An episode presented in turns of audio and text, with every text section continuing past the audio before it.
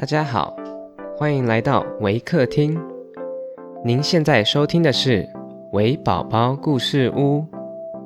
本节目为台湾维客公益行动协会远距陪伴服务项目，透过讲故事的方式，陪伴我们在全球十一个国家、四十八个服务据点的孩子，让疫情所带来的距离不再是距离。本集节目由盛趣光电股份有限公司赞助支持。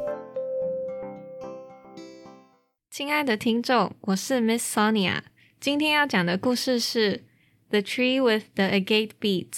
本故事将以英语进行。Hi everyone, I'm Sonia from Waker. Today I'm going to share a story about the tree with the agate beads. More than a hundred seasons ago, a Tinguian went one day to the mountains to hunt.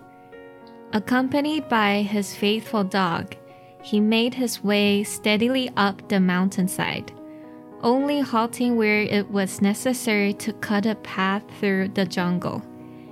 And the dog ran here and there, searching in the thick underbrush. On and on he went without seeing any game.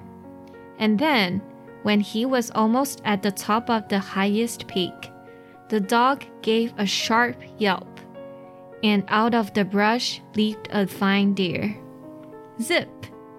went the man's spear, and it pierced the animal's side. For an instant he waited, but the deer did not fall. On it ran with unslackened speed, and a moment later it plunged into a hole underground with the man and dog in close pursuit. A short distance from the entrance, the cave opened out into large, spacious rooms, and before he realized, the man was hopelessly lost. In the distance, he could hear the baying of the dog, and with no other guide, he hurried on through the darkness. He could hear the baying of the dog, and with no other guide, he hurried on through the darkness. Following the sound, he went for a long time from one unfamiliar room to another, stumbling in the darkness and striking against the stone walls. And then, suddenly, his outstretched hands grasped the small tree on which berries grew. Astonished at finding anything growing in this dark place, he broke off a branch, and as he did so, the shrub began to talk in a strange language.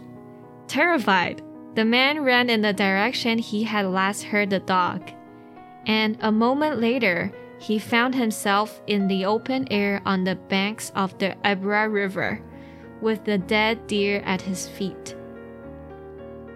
When he examined the twig which he still held in his hand, he saw to his great surprise that the berries were agate beads of great value. And packing the deer on his back, he hastened home where he told his wonderful story. The sight of the beautiful beads convinced the people that he told the truth and a number of men at once returned with him to secure the tree.